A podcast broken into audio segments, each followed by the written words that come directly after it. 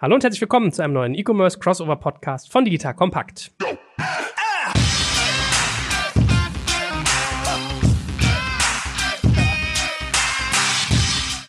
Mein Name ist Jack Kaczmarek und heute hört ihr wieder eure drei Online-Klugscheißer, die euch jetzt mal ein bisschen Strategien für Corona mit an die Hand geben und ein bisschen sagen können, wir haben es euch ja schon immer gesagt. Nein, Spaß beiseite.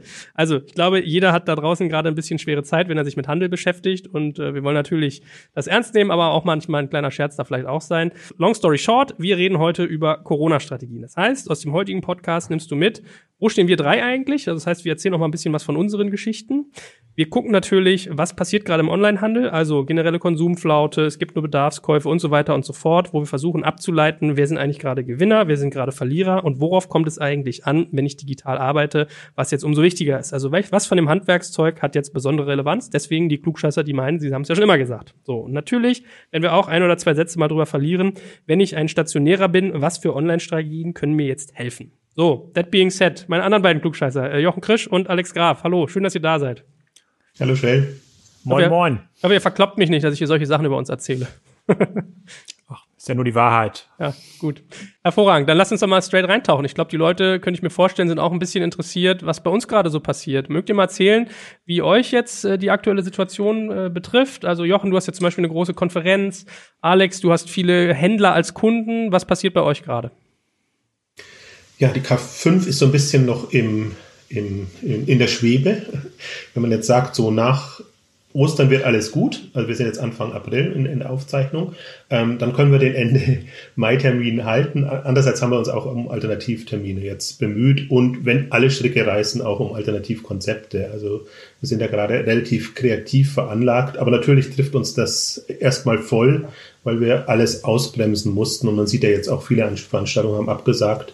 Also insofern ist es ähm, vor dem Hintergrund schon eine, in Anführungszeichen, schwierige Phase, worüber ich sehr dankbar der, ist, bin, dass uns viele die, die Treue halten und einfach sagen, ja, jetzt gucken wir mal, welche Alternativen und welche Möglichkeiten es gibt. Das ist natürlich immer das, das Schwierige als, als Eventveranstalter. Ähm, aber ich hoffe sehr, also das, ja, also das wäre unser Zehnjähriges und wir haben uns auch die nächsten zehn Jahre eigentlich vorgenommen vom Thema her und ich glaube, das ist auch unabhängig noch, noch relevant. Aber wir, wir hängen gerade so ein bisschen in der Luft, muss man auch sagen. Jetzt kommt ein kleiner Werbespot.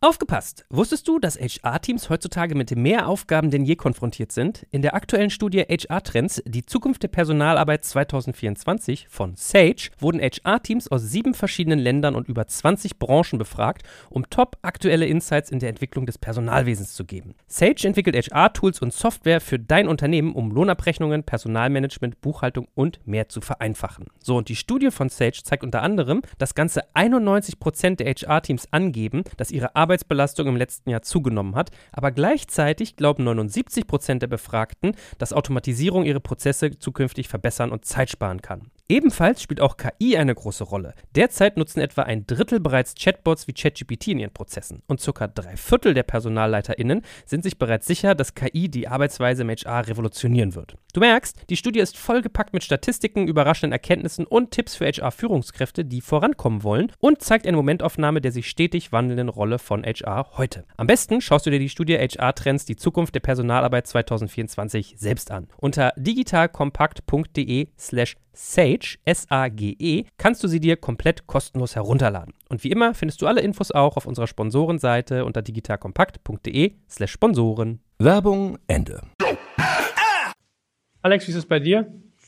Ja, also das Kassenzone-Geschäft ist, äh, läuft weiter wie bisher. Ja, Artikel gehen online, Podcasts werden aufgenommen, da gibt's quasi keinen Einbruch. Äh, ich kann sogar jetzt noch mehr Podcasts aufnehmen, äh, weil die Leute jetzt ja immer per Definition zu Hause zu erreichen sind und äh, das Tooling auch da ist, um das, äh, um das aufzuzeichnen. Äh, bei Sprite hattest du ja mit Boris schon ein bisschen drüber ähm, gesprochen. Da gibt's so verschiedenste, äh, sozusagen verschiedenste Sichtweisen, die man so anschauen muss. Auf der einen Seite sehen wir natürlich, ähm, äh, dass, äh, dass so eine, so eine Krise dazu führt, dass man erstmal alle Prozesse im Unternehmen hinterfragt, dass man sich alles nochmal ganz genau anschaut anschaut, ist, glaube ich, sehr gesundend, weil man sich auf das konzentriert, was wirklich funktioniert.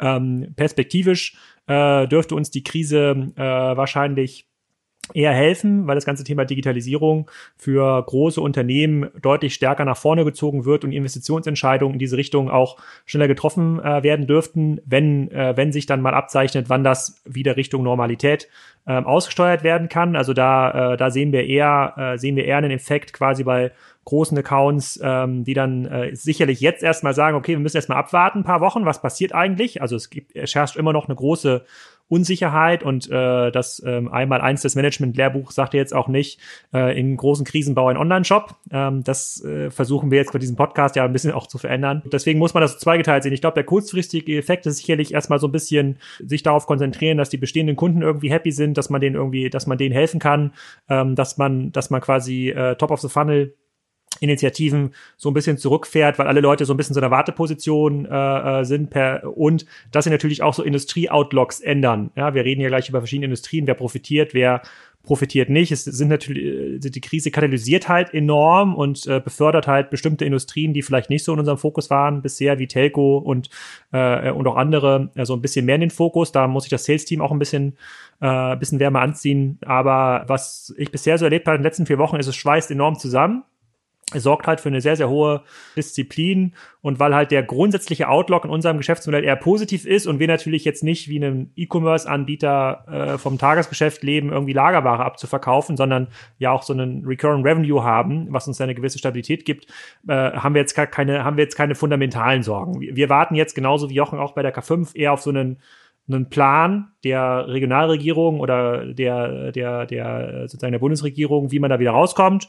Und ähm, dann dürfte sozusagen, dann dürfte sich das eher positiv abzeichnen. Und dadurch, dass niemand weiß, wann es diesen Plan gibt und was der eigentlich heißt, ja, können wir quasi im Oktober alle wieder entspannt in den Herbsturlaub fahren oder können wir schon irgendwie im Juni uns überall wieder treffen, ähm, äh, herrscht natürlich noch in, auch in unserer Industrie noch viel Unsicherheit vor. Das muss man schon sagen. Mhm. Also bei uns ist es zum Beispiel so, wir merken schon, dass uns Kunden wegbrechen. Also auf der Werbepartnerseite haben wir sicherlich Leute, die da einfach aus der Kurve getragen werden. Oder wenn wir mit Leuten co-produziert haben, äh, sind uns äh, sozusagen Aufträge abhanden gekommen, dadurch, dass die halt Kunden haben, die ihnen nicht mehr zahlen können. Ja, das heißt, unterm Strich, was ich ehrlicherweise beobachte, ist, vielleicht ist es ja im Handel ähnlich, können wir mal schauen, äh, ist am Anfang so eine große Zurückhaltung. Also irgendwie alle waren anfangs so im Panikmodus, alles wurde eingestampft, alle Kosten runtergefahren. Und jetzt merkt man so ein bisschen, oh, ganz ohne geht's ja doch nicht und es kommt so, so ein zaghaftes wieder zurückkehren. Also ich bin da eigentlich verhalten optimistisch. Ich glaube, die große Welle kommt ja erst noch, wenn hier Rezession ansteht und so weiter. Da wird's dann spannend. Aber ich muss sagen, also ich weiß nicht, wie es euch geht ich finde ja Krise ehrlich gesagt eher stimulierend. Also ich finde natürlich nicht toll, dass es vielen Leuten da schlecht geht und dass es da Tote gibt, keine Frage, aber so von dem, man muss umdenken, man ist irgendwie gezwungen, sich neue Sachen auszudenken, das finde ich macht eher Spaß. Also produktseitig tun wir gerade so viel tolle Sachen, merke ich bei uns, und räumen uns so auf, das finde ich eigentlich ganz angenehm, aber die Kommunikation ist natürlich noch. Also, das mal so an unserer Front, ja. Vielleicht muss ich bald wieder unseren Digital Kompakt Spendenverein hier wieder reaktivieren. Nein, Spaß beiseite. Also ich glaube, jetzt ist wichtig, dass man äh, mit klarem Kopf sich gute Dinge überlegt und lasst uns in diesem Sinne doch mal in den Markt reinstarten. Lasst uns mal als erstes betrachten, wie sich der Onlinehandel durch Corona denn verändert hat. Äh, der Kollege Graf hat mir so eine schöne Übersicht auch gerade nochmal rübergeschickt ähm, mit den Kategorien im E-Commerce. Year-on-Year-Vergleich. Also wie haben sich im äh, März 2020 das Geschäft im Vergleich zum März 2019 verändert? Vielleicht ist das ja mal so ein äh, interessanter Kickoff. Also ich sehe auf Platz zwei mit über 650 Prozent Wachstum sind zum Beispiel Brotmaschinen. Ja? Sowas finde ich ganz interessant. Oder Platz eins sind äh, Handschuhe. Ja, also ja, so da, damit wird ja auch schon mal erklärt, warum das Mehl überall alle ist. Ja. Weil wer sich gefragt hat, warum überall Mehl ausverkauft ist, weil die Leute jetzt selber Brot backen deswegen. Ja, ich sehe auch, Jochen hat auch seinen Anteil an dieser Liste, auf Platz 8 nämlich, hier Hanteln, 307 Prozent gestiegen, also da hast du vielleicht auch mit dran gewirkt. Oder auf Platz ja, 90, ja, siehst du? auf Platz 90 mit 89 Prozent Wachstum äh, Ping-Pong-Kellen, ja, also vielleicht kann man Homeoffice auch für äh, Ping-Pong nutzen. Also, lange Rede, kurzer Sinn, wenn man sich so eine Liste mal ein Stück weit anguckt, man sieht natürlich ganz viel so im Bereich äh, Sanitär, Medizin und alles, was irgendwie in Richtung Prepper geht, also Brot backen, Reis in großen Mengen kaufen oder irgendwie Cereals. Was seht ihr denn sonst so als, als Großgewitterlage sozusagen im, im Onlinehandel? Ich glaube, man muss sogar noch einen Schritt zurückgehen und einfach sagen, der Onlinehandel ist natürlich der Gewinner jetzt in der ganzen Phase, wenn die stationären Läden geschlossen haben oder schließen mussten. Das ist ja nicht, nicht ihr Verschulden. Ähm, dann verlagert sich das natürlich Richtung Online. Ähm, das merkt man am meisten gerade an den Tierfutter ist natürlich ein Thema. Die ganzen Food und, und Dienste, die sehr an, an, an Verbrauchsgütern und äh, Gütern des täglichen Bedarfs sind, ähm, boomen und boomen wirklich. Also doppelte und dreifache Bestellmengen, die da zum Teil da sind. Also sie haben wirklich operative Herausforderungen, die Logistik so auszurichten, gerade in dieser Phase und diese Nachfrage zu bewältigen, den Backlog abzuarbeiten ähm, etc. Amazon natürlich als Profiteur, da merkt man ja auch, dass, dass, dass Amazon so unter Überlastung ist, dass sie einfach be bestimmte Kategorien ausblenden und andere bevorzugen. Und das ist auch eine Chance jetzt wieder für, für andere Spezialisten zum Beispiel in dem Bereich, also deswegen, auch wenn man jetzt sieht, natürlich im, im, Modebereich sind die Einbrüche am stärksten, weil das ist das, was man im ersten Moment am wenigsten braucht. Da sind es halt dann 20, 25, 30 Prozent Nachfrageeinbruch bei Asus, bei Zalando und, und wie sie alle heißen. Aber auch das ist eine Relation natürlich noch wenig im Vergleich zu den stationären, die wirklich quasi auf Null gefahren sind oder so ein bisschen ihre 10 Prozent dann über Online vielleicht noch machen. Also die Zaras und H&M's sind natürlich sehr viel stärker äh, betroffen da. Deswegen ist das in Anführungszeichen, auch wenn wir jetzt in Anführungszeichen jammern, auf hohem Niveau im Vergleich dazu. Also das ist auch das, deswegen bin ich vergleichsweise entspannt auch in die Krise gegangen aus Handelssicht, weil ich mir gedacht habe, okay, man, jetzt kann, der Handel muss sich beweisen im Prinzip. Jetzt sind wir in der dritten Woche, gehen wir dann in die vierte Woche, wo die Situation ist und der Handel kann jetzt einfach beweisen oder der Onlinehandel kann beweisen, ob er das auch stemmen kann und zugleich gibt es einem ja auch ein bisschen eine Vorschau, was denn passieren wird. In den nächsten Jahren haben wir diesen Shift weiter von, von offline zu online. Und da kann man sich schon mal ein bisschen mental darauf einstellen in, in, bestimmten Kategorien. Und man sieht auch, und das ist der letzte Punkt, wo Nachholbedarf ist. Man sieht einfach, wie wenig ausgebaut der Online-Food-Bereich ist und wie die gerade alle überlastet sind. Von Rewe, Picknick, alles, äh, was in dem Bereich da ist. Die Leute würden gerne jetzt äh, sich das liefern lassen, können aber nicht und die tun sich auch sehr, sehr schwer, das umzustellen. Von Rewe kursiert gerade ein, ein Foto, was ich sehr spannend finde, dass sie nicht mehr nur auf ihre eigenen Lieferfahrzeuge setzen, sondern Mietwagen nutzen und angemietet haben, wo dann nur so ein kleines Schild drin steht, Rewe Lieferservice. Also alle die, die einfach unter Nachfrage schüben, leiden, in Anführungszeichen, oder die bekommen, improvisieren natürlich ähm, die anderen müssen gucken, dass, dass sie das äh, liquiditätsseitig über, über die Runden bekommen. Aber generell ist, ich meine, es ist schon, wie du am Anfang auch gesagt hast, ist schon eine spannende Phase, weil, weil die Krise einfach auch erfinderisch macht und man sieht einfach, was, was drinsteckt. Was mich aber über allem sehr freut, ist die Professionalität, mit der das Ganze gemanagt wird und dass man bei keinem so wirklich die Sorgen haben musste, dass da jetzt irgendjemand auf, groß aus der Kurve fliegt, sondern das ist alles sehr professionell gemanagt, muss man auch sagen. Wie siehst du das, Alex? Was schätzt du so ein? Also Jochen sagt Onlinehandel als der große Gewinner mit aber sozusagen Abstrichen je nach Segment. Äh, teilst du diese Sicht? Ja, äh, also Grund diese Ansicht äh, teile ich. Ich habe ja aus verschiedenster Perspektive bin ich ja da äh, immer interessiert. Aus der einen Sicht interessiert es mich aus einer Spriker-Perspektive, also welche Unternehmen profitieren eigentlich, so an wem muss ich mich jetzt eigentlich richten. Dann natürlich auch als Anleger, wer profitiert nachhaltig davon ähm, dass der Onlinehandel jetzt Kunden gewinnt äh, in diesem Jahr, die er sonst vielleicht erst über die nächsten fünf, sechs, sieben Jahre gewonnen hätte, weil die jetzt gezwungen sind, von zu Hause zu bestellen, sei es jetzt in ihrem lokalen äh, äh, Restaurant äh, irgendwie das Abendessen, äh, sei es vielleicht die Gartenmöbel, die man sich vielleicht im geschlossenen Baumarkt, jetzt geschlossenen Baumarkt äh, gekauft hätte. Da bin ich 100% von überzeugt, das wird dem Onlinehandel massiven Schub geben. Bei den Kategorien, also bei der Kategorieübersicht, über die du gerade gesprochen hast, das ist ähm, natürlich teilweise anekdotisch, weil ja sehr viele sehr viele Effekte nur sehr kurzfristig sind. Also irgendwann wird auch der Markt der Brotbackmaschinen gesättigt sein. Ja, da würde ich jetzt also jetzt nicht zwingend morgen in die Aktie eines äh, Brotbackmaschinenherstellers ähm, einsteigen. Aber auch da sehe ich natürlich grundsätzliche Verschiebungen. Also äh, was jetzt diese Krise auslösen wird, ist natürlich diese, diese prepperartige Business, ja, irgendwie Hochgärten, also äh, sozusagen die, die man dann sich selber irgendwie anlegt und so Dinge der Selbstversorgung und ähm, da wird es glaube ich schon einen äh, schon einen deutlichen äh, Schub geben auch über die Jahre hinaus. Für mich am spannendsten ist aber welche Handelsformate profitieren davon? Und da sehen wir ja ganz klar, entweder sind es die, äh, die, die großen Marktplätze, also auch ein eBay wird, denke ich mal, einen Schub davon äh, ziehen dieses, äh, dieses Jahr, aber vor allem ist es ähm, auch wieder Amazon, äh, die profitieren, die ja in der Börsenbewertung wieder schon zurück sind auf der Vorkrisen, auf fast dem Vorkrisenniveau, was ja schon bezeichnend ist in einem Markt, der irgendwie 30 Prozent runtergegangen äh, ähm, ist. Aber, und das finde ich jetzt am allerspannendsten, das, und das haben wir auch immer ein bisschen besprochen im Podcast, die Unternehmen, die diesen direkten Zugang auch selber managen, sei es jetzt ein Shui, sei es ein äh, sei es ein Zooplus, äh, sei es auch äh, ein Metro, also die selber die Online-Plattform bereitstellen, die selber auch liefern können, die selber vertikal aufgestellt sind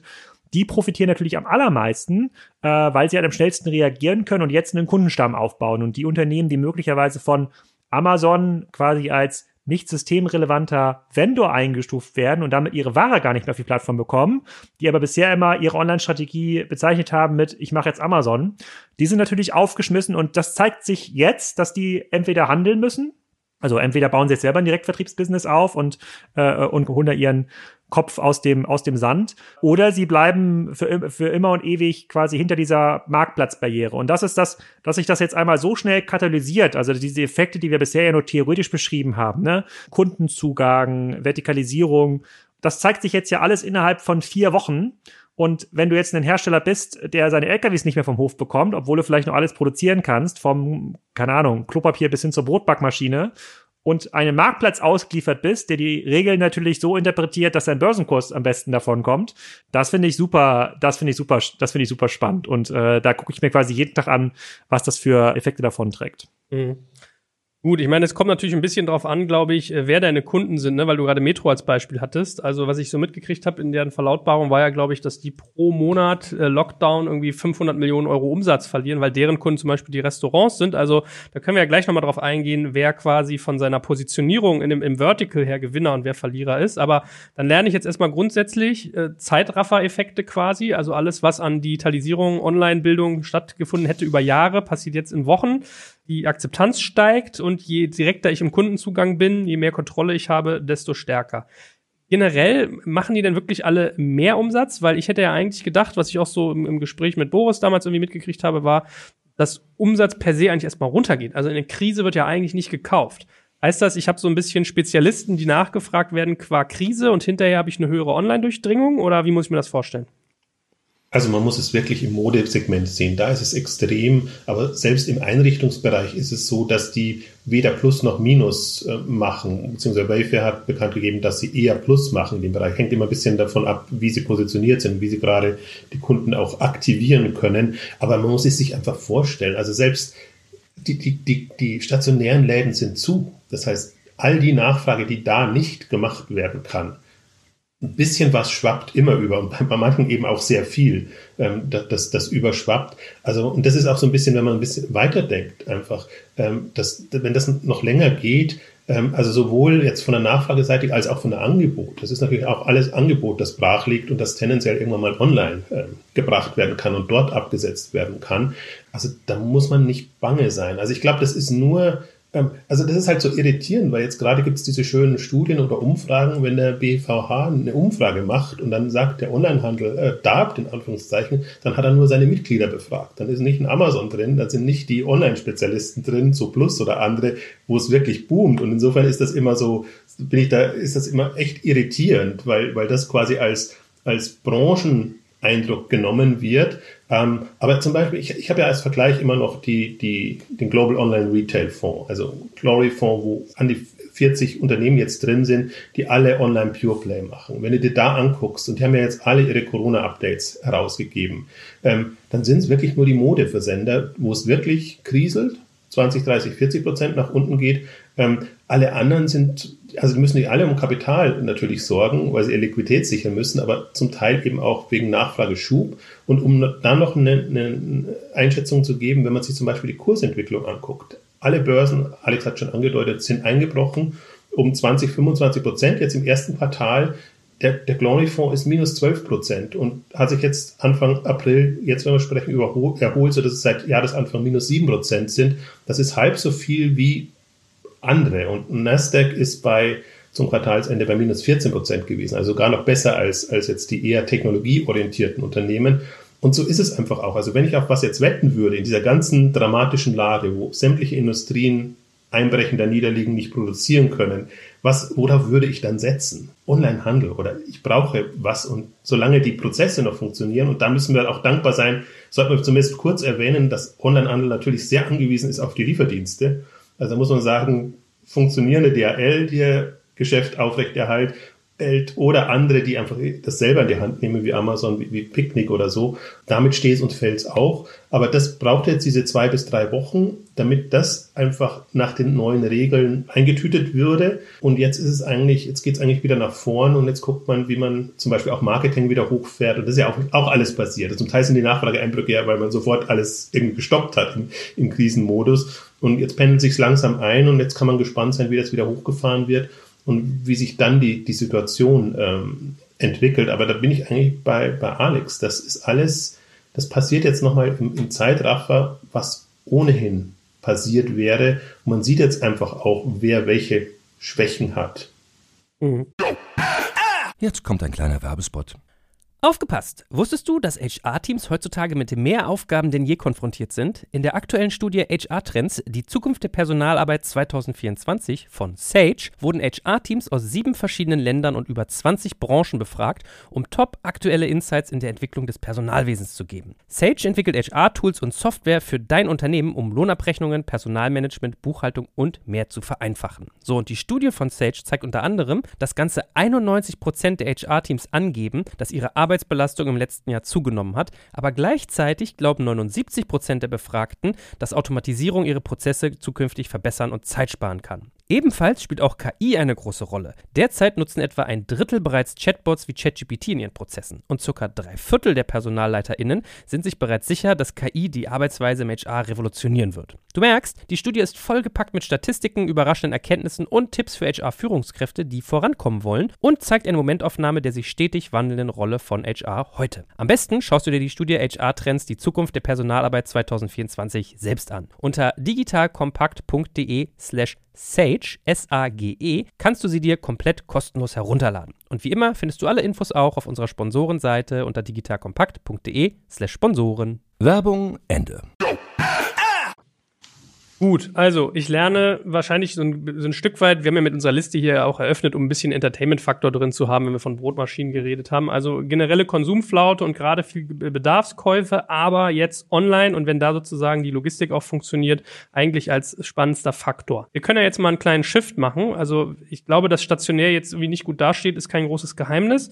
Und über Folgen braucht man sich jetzt wahrscheinlich auch gar nicht so viel ausmalen und muss man gar nicht so kreativ sein. Aber was würdet ihr denn jetzt zum Beispiel sagen, was wären denn Online-Strategien, die Offliner jetzt kurzfristig einsetzen könnten, um dieser Krise zumindest ein Stück weit zu begegnen? Vielleicht kann ich ja mal starten. Also die, ähm, vielleicht muss man gar nicht so das auf Onliner äh, als Offliner reduzieren, sondern eher auf die Unternehmen, die noch keinen Online-Zugang haben. Das kann ja, es muss ja nicht unbedingt ein Händler sein, das kann ja auch ein Hersteller von Toilettenpapier sein, es kann auch ein Hersteller von irgendwie Schokolade sein alles, das sind ja Unternehmen, die ja bisher klassisch von sich gesagt haben, mein Sortiment ist nicht online relevant, weil das wird so selten gekauft, ist immer äh, im, im Rahmen einer, eines Mischwarenkorbs wird das irgendwie mitgekauft. Äh, da hänge ich mich irgendwie hinter Rewe oder äh, hinter Amazon und auch die Offliner, die bisher gesagt haben, äh, online ist für uns jetzt keine, keine zentrale ähm, Eigenschaft, das kann, das betrifft ja zum Beispiel die eine oder andere Apotheke, äh, ähm, äh, die hat nochmal eine etwas andere Perspektive. Fangen wir doch mal mit denen an, die ihr Sortiment bisher im Wesentlichen über den Großhandel verkauft haben oder an äh, an Marktplätze. Und, und das können ja auch genau, das können ja genau diese Klopapierhersteller sein, ja, auch wenn es gerade irgendwie so ein Hype-Produkt ist. So, macht es denn Sinn für so einen Hakler oder für einen Fripa oder für andere ihr, sagen, ihr Vertriebssystem Richtung Online-Direktverkauf auszurichten. Da, wo wir vielleicht vor einem Jahr, vor zwei Jahren gesagt haben, ja, schwierig zu sagen, Kundenfrequenz vielleicht nicht groß genug. Also, wenn nicht jetzt, wann denn dann? Also jetzt ist ja die Nachfrage da. Jetzt, jetzt kann man ja, es muss ja nicht immer ein Subscription-Modell sein, sondern man kann ja auch irgendwie ganz kreativ auf Kunden zugehen. Jetzt kann man Kundendaten sammeln, man kann Newsletter Adressstämme aufbauen. Man kann jetzt ja die digitale Infrastruktur schaffen, die dann möglicherweise neue Geschäftsmodelle nach vorne ermöglicht, ohne dass man irgendwie das Kerngeschäft angreift. Ich bin da, klar, bin ich ein bisschen biased als ähm, Systemanbieter, aber genau jetzt muss man doch diese Investition tätigen und, und solche Projekte, in solche Projekte reingehen, weil die Nachfrage so hoch ist, die Kunden zu Hause gefangen sind, noch wahrscheinlich bis Ende Mai. Und das der einzige Zugang ist, den die, äh, den die Kunden haben. Und die ganzen Online-Marketing-Kanäle sind jetzt besonders billig weil natürlich die meisten Unternehmen Top-of-the-Funnel-Werbung abgeschaltet haben. Also jetzt kann ich doch diese Nachfrage auf meine Seite ziehen und mir überlegen, was kommt denn noch drumherum, wenn ich Toilettenpapierhersteller bin? Dann kommt vielleicht noch irgendwie das Abtrocken-Handtuch, äh, ähm, irgendwie Toilettenreinigungsmittel. Da, da kann ich doch der Anbieter werden für genau diesen, für diesen Lostopf. Deswegen glaube ich, dass die Anbieter, die groß genug sind, um seriös Direct-to-Consumer-Business zu machen, die müssen jetzt anfangen, dort einzusteigen und, äh, und das zu lernen. Nicht unbedingt mit Millionen Budgets, aber schon auf eine Art und Weise, dass sie nach der Krise mit mehreren 10.000 Kundendaten dastehen, mit denen sie arbeiten können.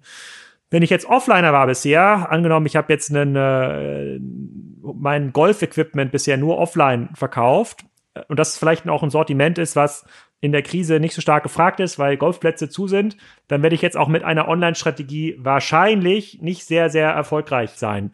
Und wahrscheinlich wird mir auch der Kredit, den mir die Regierung anbietet, nicht viel weiterhelfen, weil das natürlich meine Fremdkapitalquote noch schlechter macht, als sie vorher schon war. Und für die meisten Offliner ist sie ja schon schlecht, weil sie stark überschuldet sind, also vor allem für die, äh, für die Retailer. Da kann ich mit einer klassischen Online-Strategie nicht so viel machen, aber für die Sortimente, für die Kategorien, die besonders jetzt in der starken Nachfrage stehen, und da können wir wieder zurückkommen auf die Liste, die du am Anfang irgendwie hattest, sei es jetzt der der Anbieter von Brotbackautomaten, sei es jetzt irgendwie der Anbieter von äh, Sportgeräten, sei es jetzt irgendwie der, oder sei es auch ein Lenovo, ja, für Rechner und Monitore. Jetzt ist die Zeit, da Direktkundenkontakte aufzubauen, um sich von Marktplätzen in Zukunft unabhängiger zu machen. Wie siehst du das, Jochen? Ich würde auch sagen, also gerade die Hersteller, und das sind ja so die, die, die Leidtragenden, äh, die so ein bisschen da jetzt reingezogen werden, die einfach noch stark auf stationär gesetzt haben und, und einfach jetzt sehen, dass darüber gar nichts mehr geht. Ähm, und klar, die Online-Umsätze laufen weiter, aber ich würde auch sagen, Direktvertriebsstrategien ist momentan das große Thema, gerade für Marken, die sich einfach leichter tun, weil sie einen, einen Namen haben. Ich tue mich mit Stationären sehr, sehr schwer, die quasi jetzt die letzten zehn Jahre verschlafen haben und jetzt mit aller Gewalt das wieder wettmachen wollen, was ihnen da nicht gelungen ist. Ich glaube, gerade in der Krisenzeit ist es noch viel schwieriger oder gerade jetzt auch, die, die Leute sind im Homeoffice, die sind nicht zusammen und, und man tut sich ganz schwer jetzt unter erschwerten Umständen das wirklich jetzt, jetzt zu reißen. Deswegen bin ich da skeptisch. Also ja, natürlich versuchen jetzt alle Mut zu machen und den Leuten alle möglichen Lösungen, Schrägstrich Hilfsprogramme zu bieten, dass sie online gehen können und dort verkaufen können. Aber aus meiner Sicht, also aus, aus Sicht der Anbieter, die, die solche Programme anbieten, macht das Sinn für den Handel. Ich bin sehr skeptisch. Also es ist einfach schwierig. Und wenn du, also welche, es gibt ja die zwei Varianten, du, stationären, du hast äh, Unternehmen, die schon überregional unterwegs sind, die haben in der Regel einen Online-Shop, also wie Zaras und HSM jetzt bei den Großen oder meinetwegen auch Bräuninger oder sonst irgendwas. Also entweder haben sie es gemacht und dann haben sie jetzt auch gute Karten, damit zu spielen. Bei den Regionalen ganz, ganz schwierig, die sich einfach gesagt, wir sind lokaler Handel, wir wollen gar nicht überregional verkaufen. Die, die Chance wäre dauernd da gewesen. Jetzt ist es mit am schwierigsten. Aber ich bin bei Alex der eine Punkt, der wirklich gut ist, aber auch da muss man professionell aufgestellt sein. Marketing ist günstig und man hätte jetzt die Möglichkeiten, aber ich glaube, das, das geht schlecht miteinander. Die, das sind eben eher Amateure oder Anfänger, die jetzt da wollen und die nehmen halt den Strohhalm, der, der da ist. Wenn man jetzt professionell aufgestellt wäre, beste Zeiten. Und ich glaube auch gerade, also wer jetzt so gewieft ist und auch sieht, innerhalb der kurzer Zeit haben, haben sich ja so viele Dinge verändert und du kannst jetzt Chancen nutzen, die vorher nicht da waren. Für mich zum Beispiel ist mein Lieblingsbeispiel ist eigentlich gerade immer Bücher. Wenn ich sehe, wie Amazon Land unter ist und wie, wie Bücher eigentlich die Kategorie ist, die ganz weit hinten ist. Ähm, und wenn ich, wenn ich jetzt ein Bücher.de wäre oder meinetwegen auch ein Thalia und, und, und Hugendubel, ähm, dann ist das natürlich jetzt die Chance, um zu sagen, Bücher gibt's beim Spezialisten und da seht ihr mal, was ihr uns, an uns habt im Vergleich zu einem Amazon, wo eben in Anführungszeichen Kraut und Rüben gekauft werden kann. Ähm, und ich finde, das ist auch so ein bisschen die Stunde der Spezialisten, die das nutzen. Die müssten aber natürlich jetzt komplett ihr, ihr Marketing, ihr Branding etc. umstellen und, und, und das einfach auch, auch zeigen, dass, dass sie jetzt auch noch da sind. Ähm, also das, da habe ich Hoffnung. Da habe ich, hätte ich auch Hoffnung jetzt für Thalia und, und Hugendubel. Ähm, ich finde es so interessant, welche Strategien die gerade fahren. Also die, die eigentlich so ihren Stiefel weitermachen, was sie bisher gemacht haben und, und diese Chance gar nicht nutzen, weil sie eigentlich immer noch hoffen, dass möglichst schnell die Läden wieder aufgehen, damit sie ihr klassisches äh, Geschäft weitermachen können. Und bei Bücher.de finde ich auch so irritierend, an, anstatt zu sagen, wir sind jetzt die Anlaufstelle für Bücher, sagen sie, wir helfen jetzt den kleinen Verlagen, weil die sonst untergehen in irgendwelchen Bereich. Also die helfen, würden den kleinen Verlagen viel besser helfen, wenn sie sagen, wir sind die Anlaufstelle für Bücher. Und dann ist das alles, und also jeder versucht sich so ein bisschen so als, als Helfer äh, zu positionieren. Und, und die großen, großen Marktchancen werden so ein bisschen übersehen. Also das wäre so meine Sicht auf die Dinge. Alex, du hast ja vorhin so ein bisschen äh, belächelt diese ganzen Regionalaktivitäten, die es gerade gibt. Also Kiel hast du erwähnt, ich habe irgendwie gesehen, in Wetzlar gibt es auch solche, ich sag mal, Kaufgemeinschaften. Vielleicht sagen wir auch mal ein, zwei Sätze über kleine Läden. Also es müssen ja nicht immer riesige stationäre oder riesige Ketten sein, sondern was ist denn so mit dem kleinen Händler um die Ecke, dem Spielzeugladen, der Boutique? Sind solche Geschichten, wie sie da gerade passieren mit der Lokalisierung, was, was, was denkst du dazu oder wie würdest du dich aufstellen, wenn du in so einer Lage wärst? Ja, also ähm, wir hatten, glaube ich, schon mal hier in einer Folge über diese über regionale Marktplätze geredet, ja, über diesen Ansatz, äh, dass dann, dass man versucht, dann in Münster oder in München oder in Kiel einen regionalen Marktplatz zu etablieren, der den örtlichen Kunden dabei hilft, ihr Geld auch im Ort zu lassen. Ja, jeder Euro, der vor Ort ausgegeben wird, hilft auch der Wirtschaft, dem Sportverein, bla bla bla bla bla. Und ähm, da muss man jetzt gar, gar nicht zynisch rangehen, sondern man kann ja ganz, ganz klar sich die Zahlen angucken. Da haben ja einige Marktplätze auch schon jetzt mehrere Jahre dran gearbeitet, auch teilweise mit, äh, mit ganz, ganz spannenden Konzepten. Und das ist ja eigentlich immer daran gescheitert, dass ähm, dieses Angebot, was man quasi in der Stadt gedacht hatte, vorhalten zu können, dass es gar nicht da war. Also die Auswahl, die ein Kunde dann online bei Amazon oder bei Otto gewohnt ist, die konnte man auf dem Marktplatz nicht finden. Das Service-Level eigentlich auch nicht einzuhalten war, weil es ganz, ganz schwierig ist, den, äh, den örtlichen Barbershop, der vielleicht dann noch mal ein bisschen Kosmetik äh, versendet oder den, äh, den örtlichen Weinhändler auf ein äh, Serviceniveau zu bringen, wie es der Kunde gewohnt ist, also Versand innerhalb von 24 Stunden, Tracking, Lieferung nach Hause, Retourenrechte. Ähm, das hat immer nicht so funktioniert, deswegen sind die auch immer sehr, sehr kleinen Flammen dahergekommen, also mit, mit eigentlich komplett irrelevanten Umsätzen. Und jetzt gibt es eine, natürlich durch Corona so eine ja, Jochen hat das mal beschrieben mit dem Helfersyndrom, also Helfersyndrom-Initiativen, die dann jetzt wirklich für jede Region, und da habe ich nächste Woche auch einen Podcast mit einem so einem Anbieter, der es jetzt nochmal versucht, in jeder Region so einen Marktplatz aufmachen, wo sich dann auf einer Webseite mehr oder weniger alle lokalen Anbieter, der Blumenhändler, der, der Möbelhändler eintragen können mit einer Telefonnummer. Der eine oder andere hat vielleicht sowas E-Commerce ähnliches in der Hoffnung, dass das Geld im Ort bleibt. Und ich bin halt sehr, sehr skeptisch und auch schon immer gewesen in den letzten Jahren, Geschäftsmodelle auf Basis von Mitleid sozusagen betreiben zu lassen. Das ist ja am Ende des Tages ist es ja okay, die Leute haben eine gewisse Empathie für, äh, für, für das regionale Cluster. Deswegen lassen sie das Geld eher hier und das hat, da, da gibt es quasi, es gibt keinen empirischen Nachweis, dass das jemals irgendwo funktioniert hat. Also Leute kaufen nicht aus Mitleid, die geben, kaufen sich vielleicht einmal einen Gutschein, genauso wie sie in der Innenstadt äh, an dem irgendwie dem alten Esel von Zirkus auch mal einen Euro einwerfen in, in die Spardose. Aber das heißt ja noch lange nicht, dass sie immer dort kaufen werden, dass sie einen großen Teil ihres Portemonnaies dort lassen, sondern die kaufen genau dort, wo ihr Anspruch auf Service, Auswahl und Preis am besten erfüllt wird. Und das können in der Regel die großen Online-Anbieter viel, viel, viel, viel besser. Und diese, diese Mitleidsspenden, ja, ich kaufe jetzt zehn Gutscheine für ein Essen beim Italiener meiner Wahl, ja, damit er sich irgendwie ein bisschen über Wasser halten kann. Das ist nett gemeint, das ist auch sicherlich richtig so, aber das, das ist genau das, was es ist, es ist eine Spende. Ja, das hat quasi nichts mit nachhaltigem Konsumverhalten ähm, zu, zu, tun. Und das muss man, glaube ich, auch genauso verstehen. Deswegen bin ich, ich weiß zwar, warum die medial jetzt quasi auch so ab gehen. Ja, ist natürlich schön und eine gute Geschichte, aber aufgrund der Erfahrung der Marktplätze aus den letzten Jahren, dieser ganzen Lokalen, wo auch wirklich mal zwei, drei dabei waren, diesmal zwei, vier, zwei, vier, sechs Jahre durchgehalten haben und trotzdem haben sie es nicht geschafft. Ich glaube, diese Geschichten sind schon erzählt und ist auch klar, warum es nicht funktioniert hat.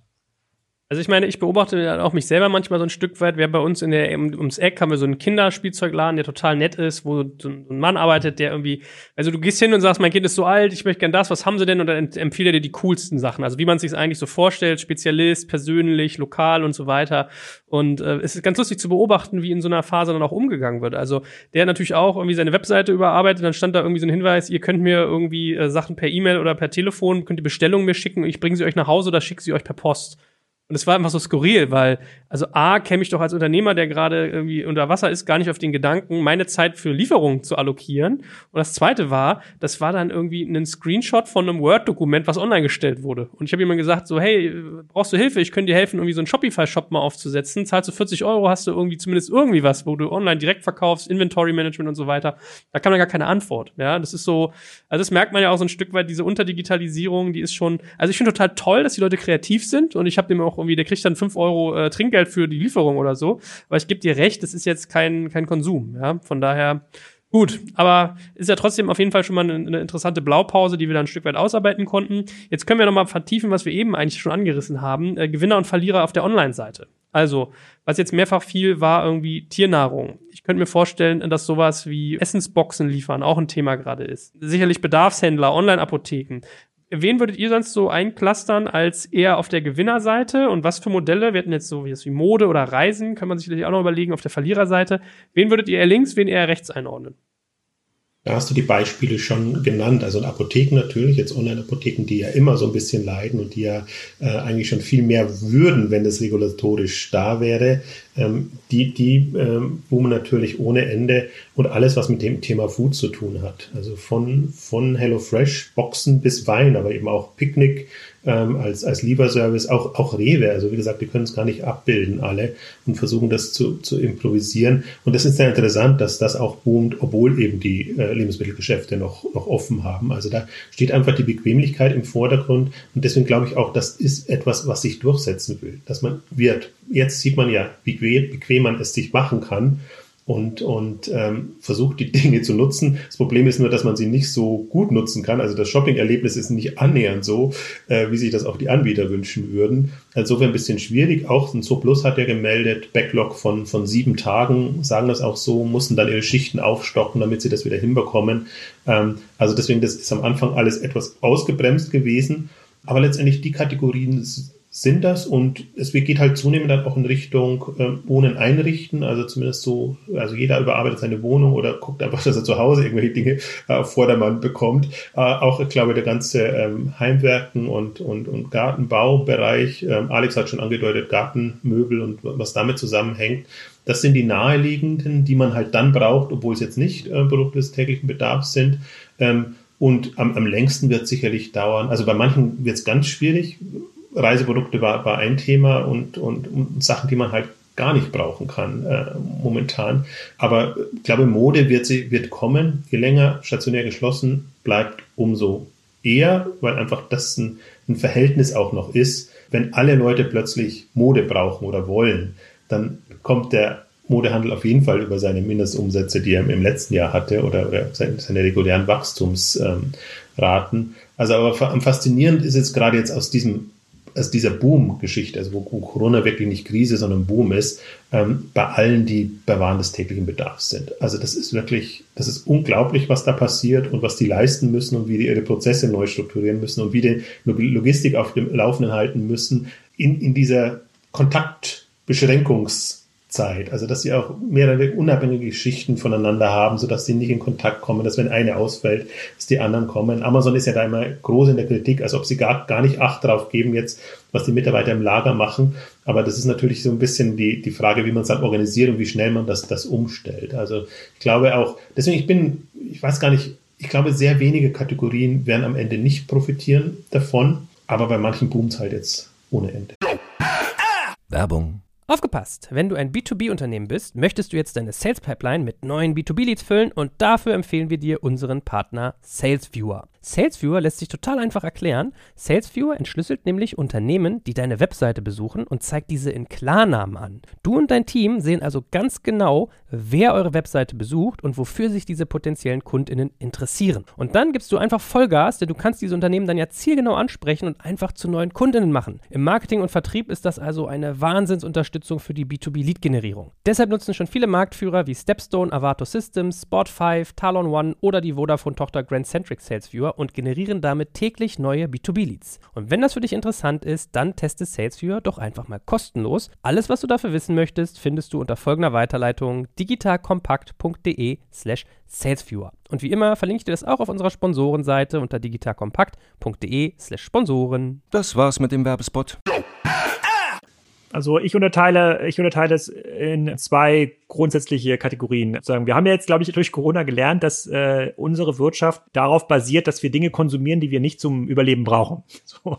Und alle Dinge, die alle Dinge, die wir jetzt quasi abgestellt haben, abgestellt haben, weil wir jetzt die nicht zwingend überlebensnotwendig sind, sei es irgendwie Reisen, Kreuzfahrten oder, oder irgendwie der Golfplatz, sozusagen, die leiden jetzt am Konsum. Und wir merken natürlich jetzt umso mehr, dass die Dinge, die wir zum Überleben brauchen oder die uns wichtig sind, ja, das ist äh, sicherlich Essen, das ist medizinische, äh, das medizinische Versorgung, das ist aber auch äh, Futter für die Tiere. Das, es kann auch unser Haus sein, weil da sind wir jetzt natürlich irgendwie mehr, auch in den nächsten zwei Jahren sicherlich mehr, weil man halt eher lokal reist und ich glaube sozusagen, der, das, das Kreuzfahrtbusiness wird jetzt, glaube ich, eine etwas schwierige Zeit haben nach vorne.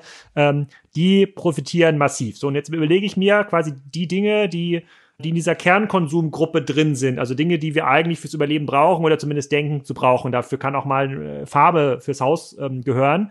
Wer verkauft die eigentlich und wo wird die verkauft? Und es gibt so ein paar Kernanbieter, wie jetzt äh, Tierfutter, und da reden wir in, nächsten, in der nächsten Folge nochmal intensiv drüber, wo es, glaube ich, zwei, drei Anbieter gibt, die da extrem erfolgreich sind, wie einen, äh, wie einen äh, Zooplus oder Fressnapf, die da massiv von profitieren. Amazon verkauft halt viele Dinge, die sagen, die für diesen essentiellen Konsum relevant und wichtig sind. Und dann gibt es natürlich äh, auch Anbieter, die Dinge verkaufen, also sei es jetzt irgendwie Reisen, ähm, die wahrscheinlich nach vorne hin erstmal nicht so wichtig sind, aber auch einen Get Your Guide, ja, sozusagen, also ein Business, was eigentlich ja sehr stark betroffen ist, dass wir deshalb, dass die Leute nicht mehr reisen werden. Und da bin ich bei Jochens Argumentation, wird langfristig profitieren, weil die schneller in der Lage sind, sich auf die neuen Kundenbedürfnisse ein, einzustellen, als äh, Unternehmen, die jetzt eher einem Fialvertrieb ausgesetzt sind. Ja, diese Filialen umzubauen, diese Beratung umzubauen, wird halt für eine TWI viel schwerer, als für ein Get, Get Your Guide quasi sein App-Ökosystem äh, ähm, um, um, um zu strukturieren.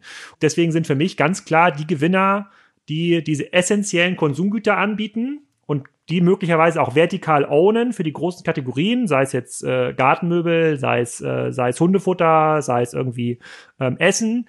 Die werden jetzt nicht nur in der Krise, sondern auch nach der Krise massiv, supermassiv wachsen. Und darin sollte man investieren.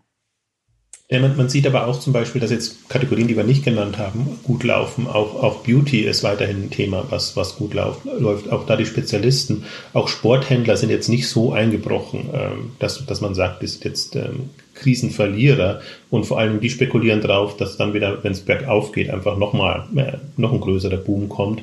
Also auch, auch Dinge, ich glaube, man kann das schon vergleichsweise weit fassen. Es gibt nur ein paar wenige, die, die einfach gar keine Chance haben, weil die Kategorie gerade nicht machbar ist. Also deswegen bin ich ja so grundsätzlich sehr zuversichtlich, weil ich glaube, das ist eine, eine Umstellungsphase jetzt gewesen.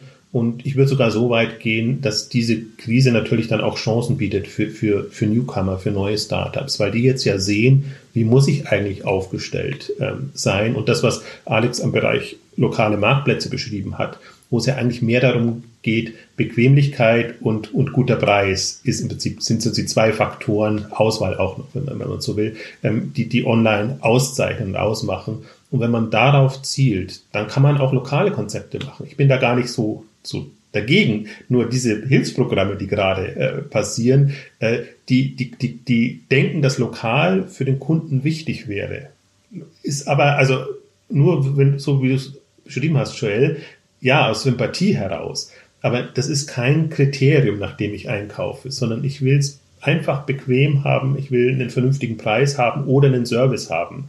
Und ähm, das sind aber auch alles Themen, die wir ja ohnehin schon äh, die letzten Jahre auch gepredigt haben. Serviceorientierte Konzepte, durchaus auch Mobile-Konzepte mit, mit Serviceanspruch, ähm, die, die liefern, äh, wo du einfach Zusatzaspekte ähm, mit integrieren kannst. Wir müssen nicht nur, wir reden jetzt größtenteils über die banalen Versandkonzepte, Ware bestellen und dann irgendwie über, über einen externen Partner liefern lassen. Ich glaube schon, dass, dass man jetzt auch das nochmal sieht, worauf kommt es wirklich an und welche Aspekte kann ich betonen als Newcomer, aber durchaus auch etablierter. Ich hoffe sehr drauf, oder ich habe das Gefühl, das passiert auch, dass alle jetzt nach einer gewissen Schockstarre sehr schnell beginnen umzudenken und sich neu auszurichten und im Prinzip beides einbeziehen. Also das, was sie vorher gemacht haben an Kompetenzen und jetzt, was man so in der Krisenphase lernt, dann hätte die ganze Krise auch was Gutes, wenn man, wenn man sieht, dass daraus was Neues entstanden ist. So ein bisschen aus 2008, 2009 war ja so der, der, der Ausgangspunkt, wo die ganzen Lagerüberhänge schon mal da waren, wo die ganzen Schnäppchenanbieter, Discounter, Shoppingclubs oder was auch alles ähm, da hochkam. Und ähnlich, glaube ich, wird jetzt dann in den nächsten Jahren eine Phase sein, wo viele dieser Konzepte, die jetzt entstanden oder erdacht sind, dann einfach Fuß fassen. Also insofern, das ist eigentlich so das, was,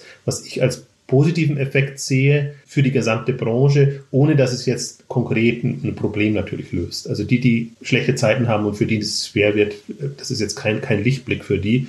Aber insgesamt, glaube ich, ist das eine gute, eine, eine große Chance für, für den Gesamtmarkt. Aber kannst du das nochmal vertiefen oder was, was ist so deine These dazu, was du eben gesagt hast, Sporthändler? Oder ich habe zum Beispiel auch so über Babyspielzeug oder Babyprodukte und Spielzeug nachgedacht oder wenn du sagst Beauty, Warum wird sowas gerade vermehrt oder zumindest nicht deutlich weniger gekauft? Weil ich sag mal, Beauty brauchst du ja jetzt streng genommen nicht, gehst ja nicht raus. Okay, du musst vom Monitor äh, vielleicht im, im Homeoffice ja, Remote Work. Wir sind keine Frauen, also sollten wir uns da ein bisschen auch, auch zurückhalten bei, bei, bei diesen Themen. Äh, ich glaube jetzt, äh, schön will man nicht nur sein, weil man jetzt außen sich präsentiert. Und, und Sport, ich meine, wenn man sich Peloton anguckt an, an der Börse, ich meine, klar, die sind jetzt bestens prädestiniert mit ihren Heimgeräten und entsprechendem Entertainment-Programm, äh, wann, wenn nicht jetzt, wenn man da und zu Hause hockt. Und, und so ein bisschen ist es auch, glaube ich, dass, dass man zu Hause fitnessseitig aufrüstet, vielleicht auch nicht unbedingt die Sportkleidung und, und alles, was damit zusammenhängt, kauft, aber in, in dem ganzen Rahmen sich da bei Laune und bei Fitness hält. Deswegen sind das, muss man sich jetzt im Dies keine so großen Sorgen machen. Ich kann mir jetzt nicht vorstellen, dass es explodiert ist aber ich kann mir vorstellen, dass es auch nicht wahnsinnig eingebrochen ist, oder das ist das, was, was ich höre, und, und dass man eher perspektivisch sagt, dass das sind Themen, die, die wieder relevanter werden. Und auch dann geht es um, um Bequemlichkeit und schnellen Zugang. Gut, machen wir mal einen Abschluss, was für Online jetzt eigentlich wichtig ist. Ähm, was mich noch beschäftigen würde, vielleicht als, als Übergang zu diesem Thema, wir haben ja gar nicht so viel jetzt geredet über Warenerhalt überhaupt. Also auf der einen Seite habe ich vielleicht gerade Warenhäuser und muss die leer kriegen. Auf der anderen Seite gibt es vielleicht gerade Leute, die totale Nachfrage haben, die aber produktionsseitig gar nicht hinterherkommen, wenn die zum Beispiel in Asien sourcen. Also ist das auch so ein bisschen so ein Punkt, was glaubt ihr, wird sich so Herstellung wieder vermehrt auch ein bisschen zurückentwickeln nach Europa, trotz irgendwie höherer Produktionskosten, dass man sagt, diese Abhängigkeit an der Front will ich gar nicht mehr haben? Oder ist das sozusagen eher nur so ein temporäres Ding und irrelevant hier zu haben? Also ich glaube, bei, bei größeren äh, Produkten, das heißt Automotive oder ähm, auch medizintechnischen Bereich, sieht man jetzt ja, dass man, äh, dass man da teilweise Lieferketten hat, die von ein, zwei Lieferanten sehr abhängig sind. Da wird es auf jeden Fall eine Umorientierung geben. Da wird sicherlich auch äh, sozusagen aus der Regulation heraus ein paar Sachen geben, dass man sagt, ich möchte, dass das aus Europa gesourced wird oder bestimmte Teile eben nicht mehr aus Asien gesourced werden als Backup bei diesen ganzen Konsumprodukten, also wenn wir diese Liste durchgucken, wer gewinnt, wer verliert, ähm, Dinge, die wir so in unserem Haushalt bestellen, da wird es am Ende des Tages um Preis-Leistung gehen. Da wird, glaube ich, da wird die Lieferkette sich vielleicht noch ein bisschen weiter professionalisieren. Da wird man ein bisschen tiefer so ein bisschen tiefer schauen, aber ich glaube, da gibt's gar keine Option, nochmal einen zweiten, dritten Lieferarm aufzumachen. Das wird einfach zu teuer.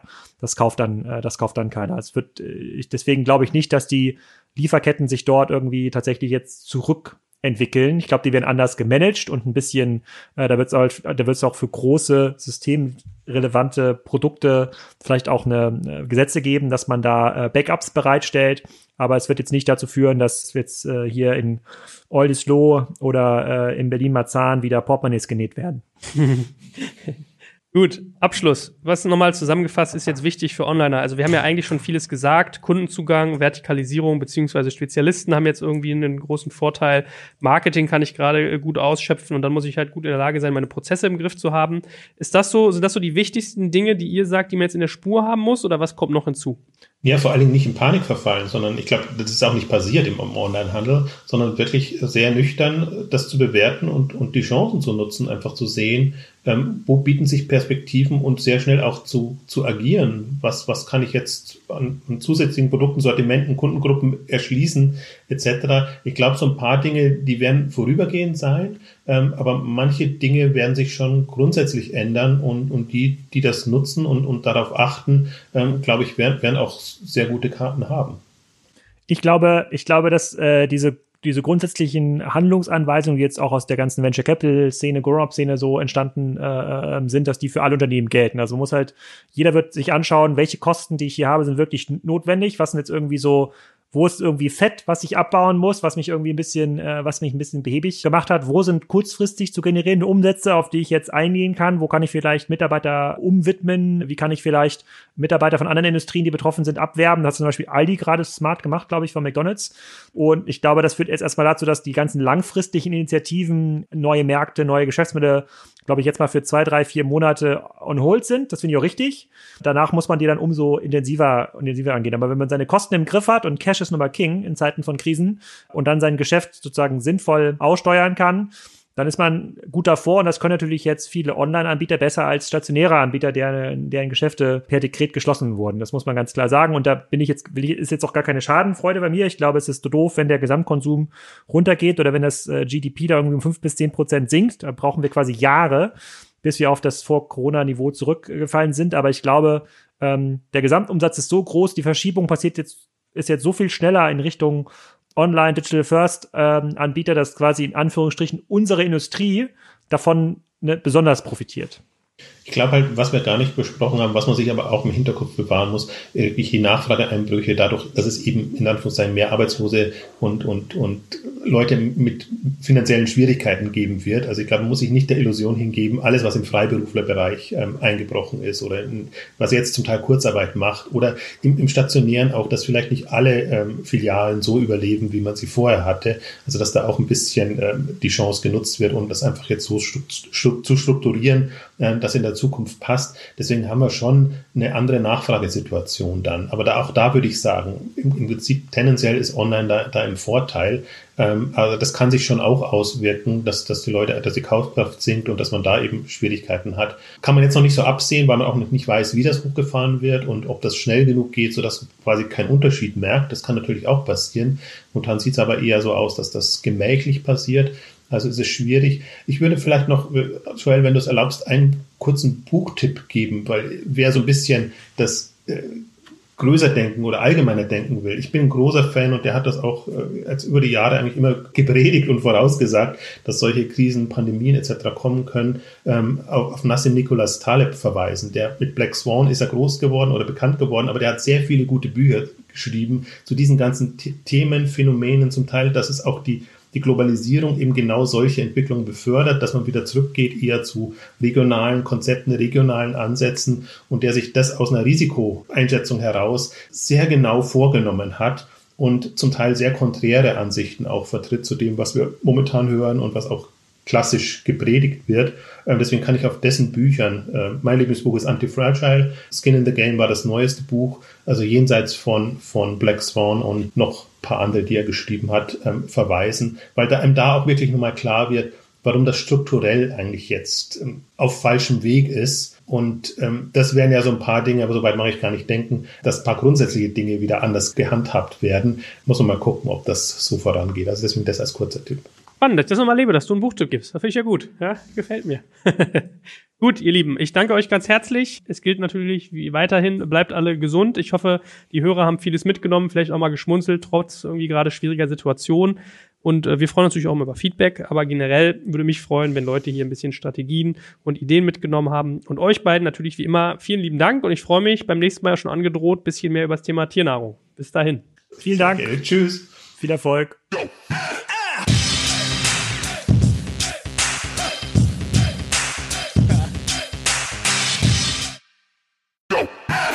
Jetzt kommt ein kleiner Werbespot.